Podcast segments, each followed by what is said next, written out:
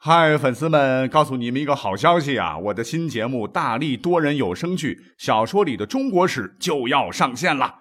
想要了解新节目或者跟我互动聊天，赶快来加入 VIP 粉丝群，入群二维码就在本期节目的声音简介中。你也可以添加我的小号，拼音大历史加幺零幺 D A L I S H I 幺零幺，然后拉您入群，我在那儿等你。管他正史野史。这里只有大历史，大力讲的历史正在播出。欢迎收听本期节目。我们每个人呢，或多或少都被别人起过外号，对吧？那我的外号就是月光祖啊，祖国的祖，钱老不够用嘛。其实啊，古人也特别喜欢起外号啊，外号也是有好有坏。那就拿皇帝来讲啊。我们上期讲到的哈，被侯景活活饿死的梁武帝萧衍啊，一心向佛，四度出家，所以呢，他也被人称作皇帝菩萨。唐中宗李显呢，不辨是非，特别爱和稀泥啊，被人称作和氏天子。还有下面几位啊，这个外号叫的那是萌萌的哈，比如说辽穆宗耶律璟，晚上喝酒啊，喝得烂醉，白天是躲被窝呼呼大睡，被人称作睡王。因为《水浒传》《三岁平妖传》还有《女仙外史》等小说，哈，把这个宋仁宗说成了赤脚大仙转世，所以他的外号是赤脚大仙。还有啊，喜欢斗蛐蛐，所以明朝难得的好皇帝明宣宗朱瞻基被人们叫做醋汁天子。还有南明弘光帝不思国仇家恨，竟然为了制作中药，命令南京城里的所有乞丐集合起来捕捉癞蛤蟆。所以呢，他也落了一个名副其实的外号，叫做“蛤蟆天子”。还有什么屠人皇帝、红丸天子、木匠天子等等，那都是明朝的。但是要注意啊，这些正史都是没有记载的哈，都是民间传下来的。所谓是金杯银杯不如老百姓的口碑啊。那这么听起来，似乎是明朝的皇帝外号是格外的多。告诉各位啊，其实不然啊。通过对比各个朝代啊，我们发现皇帝绰号最多的时期啊，是当属。五代十国的时候，因为那个时候嘛，就是弱肉强食啊，皇帝也是走马观花的换，只要你有兵有地盘啊，你就可以过把皇帝瘾。所以那个时候的皇帝呢，外号啊，不管是民间还是历史上记载的很多。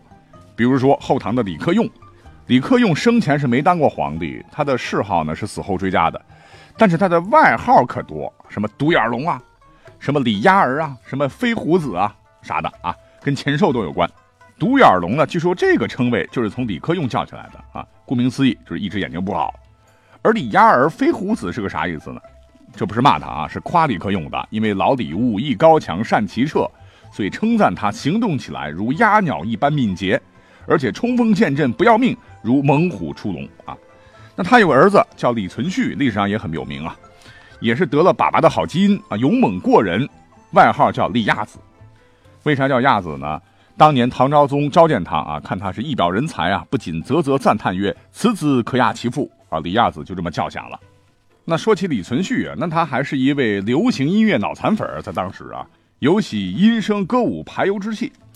有一回和著名伶人叫静心魔同台演出啊，自称扮演的角色叫李天下。这个事儿比较有意思啊。这个静心魔一听，嗯，上去就给了李存勖两巴掌啊。这李存勖台上前一秒。还在忘我演出，后一秒就被五指山扇的是两眼火星子直冒，晕了啊！捂着脸问：“为啥呼我巴掌？”这位静心魔也不害怕，说：“理天下者一人而已，复谁乎耶？全天下只有皇帝才能称理天下，你一个小小的演员竟然叫天下，你这不是谋反吗？大逆不道，扇死你丫的啊！”一听这话，李存勖啊也不生气，反而是很高兴啊，扇得好，扇得好。这倒不是因为他是受虐狂，而是很钦佩静心魔啊，他表演的太投入了，很有演员素养啊。那台上啊，竟然忘了跟他搭戏的是皇帝，嗯，不错不错啊，对阵很忠心呐。李存勖后来还重重赏赐了静心魔，而李天下的这个外号呢，也被载入了史册。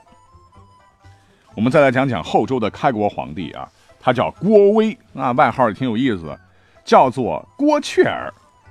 为什么呢？因为周太祖少剑啊，擎其颈上为飞雀，是谓之郭雀。也就是说，郭威的脖子上有一个飞雀的刺青啊，才让他有了这个外号。那历史上也正是因为这个刺青啊，帮着郭威麻痹了竞争对手，最后当上了皇帝。这是怎么回事呢？原来郭威服侍的以前的主子叫做刘知远，一蹬腿啊，然后呢，这个内部啊就发生了内乱，这个后汉政权的文官和武官的斗争，然后牵连到了在外对付契丹的郭威，结果导致郭威在京师开封的亲属全部被杀。他就在众将的拥护下，带上大军去京师去找当时的后汉隐帝讨个说法。这隐帝刚登基，年纪轻轻啊，就领兵出征，结果被乱兵杀死。郭威开始掌握了后汉的大权。这时候呢，郭威的心里头可就有想法了哈。那皇帝，我能不能做一做呀？但是呢，郭威当时心里就想啊，万一这么快取而代之，局面控制不住怎么办呢？就立了当时啊皇亲国戚刘崇的儿子，叫做刘赟为皇帝。可是呢，这个刘崇啊，对郭威的诚意啊表示过怀疑啊，这小子是不是有反意呀？就专门派了个使者去找郭威问个明白。郭威就对使者说：“自古岂有雕青天子，信公无以我为宜啊！自古以来哪有皇帝的脖子上有刺青的嘞？不要再怀疑我的忠心了，我是真心要立你儿子刘赟为皇帝呀！”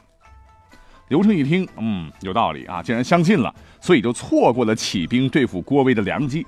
结果，在外地的刘赟还没有赶到京城，郭威就被爱戴他的将士们一拥而上，黄袍加身，当了后周的皇帝。黄袍加身，听起来好熟悉哟。郭威后来把位子传给了养子柴荣，然后柴荣一死呢，赵匡胤陈桥兵变，如法炮制，黄袍加身，代周为宋。啊，这么说来，黄袍加身这出戏呢，赵匡胤的老师其实就是郭老前辈啊。当然，这都是后话了。想当年，在十国当中啊，还有一个吴越政权，它的开创者叫做钱镠，把自个儿的皇宫啊，那建得跟龙宫一样，富丽堂皇啊，所以外号叫做海龙王。还有一个割据政权，前蜀高祖啊，叫王建，因为年轻的时候是个无赖啊，以屠牛、盗驴、贩卖私盐为生，排行家里老八，所以被称作贼王八。啊，还记得吗？我们之前讲过，南汉高祖叫做刘演呐，特别喜欢对看不顺眼的人是刨落刀具、肢解、灌鼻、活剥啊，手段非常残忍，所以被称作真角氏。角和氏那都是神话传说里的凶残的怪兽了啊，等等吧，反正外号都比较生动。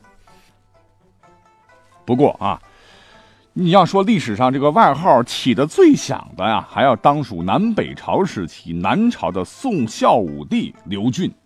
这个皇帝啊，不仅坏，而特别喜欢给大臣们起外号啊。最后自个儿呢，也落得了一个特别搞笑的外号。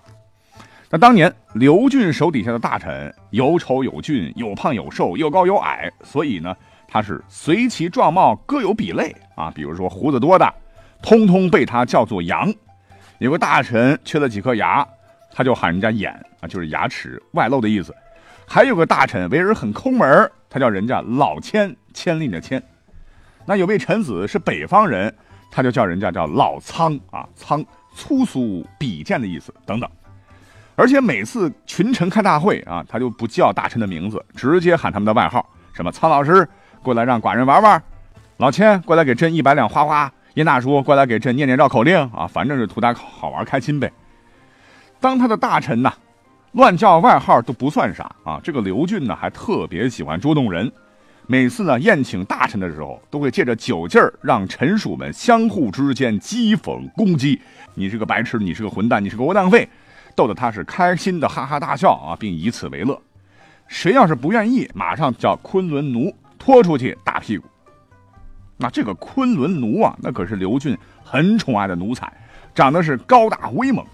那他的任务呢，不干别的啊，就是不分场合，只要主子一声令下，拿着棒子开始打人。专打朝廷大臣，只要是让皇帝不顺心、看不顺眼，啪啪啪啪的打呀！啊，打的大臣们一见到他就腿都哆嗦。那这哥们儿对大臣啊，胡起外号也就罢了哈，对自己的祖父啊，宋武帝刘裕那也是相当不尊重啊。我们都知道哈，刘裕泥腿子出身，当了皇帝以后呢，还专门建了一个忆苦思甜的展览室，要教育子孙勤俭节约。还可以有一次啊，刘俊到那里去游览了一番。他大嘴一咧说：“田舍公得到天下，有些过分了啊！”意思是嘲笑祖父刘裕，那就是个乡巴佬，就是个土鳖。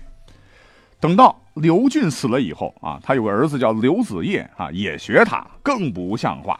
史书载有一回，刘子业到太庙祭拜祖先，看到了刘俊的画像，很不高兴啊，啊，就指着这个画像说：“不像不像哈，徐大扎笔如何不扎嘞？”立即召画工另扎之。原来啊，刘俊是贪酒好色哈，搞出了个酒糟鼻，鼻子上面呢长满了小红疹、小红泡，所以呢，刘子业就命令画师补上，也就是要嘲笑刘俊他长得丑啊。啊，没想到一辈子都嘲笑他人的这个刘俊啊，死后竟然被亲儿子叫做大扎鼻啊！想来那这个外号也足以让他可以含泪九泉了哈。不过啊，以上说的哈，甭管是民间传下来的，还是历史书上记载的哈，大体呢都是非正式的外号。那皇帝们哈，毕竟是九五之尊呐，不同于常人呐，他们还要有一个正式的官方外号，那就是谥号。皇帝死了以后，按照惯例啊，要给他上谥号。啊。谥号我们都知道有好有坏，比如说开疆拓土、攘除四夷，谥号为武，如汉武帝；轻徭薄役、生具教训，则谥为文，如汉文帝；还有生前行事错乱、神人共愤，则谥为灵，汉灵帝；生前软弱可欺，则谥为惠，汉惠帝；生前有志不遂，则谥为哀，比如说汉哀帝等等。那由于时间关系啊，在这里就不能多讲了啊。那以前呢，我做过一期关于外号的节目啊，不过今天讲的内容不太一样哈，因为我们今天讲的都是些大大小小的皇帝们的故事。那有对这方面感兴趣的朋友啊，不妨可以在评论的时候，也可以多发发这方面的内容，好让我们大伙一起来学习学习。好，感谢收听本期节目，我们下期再会。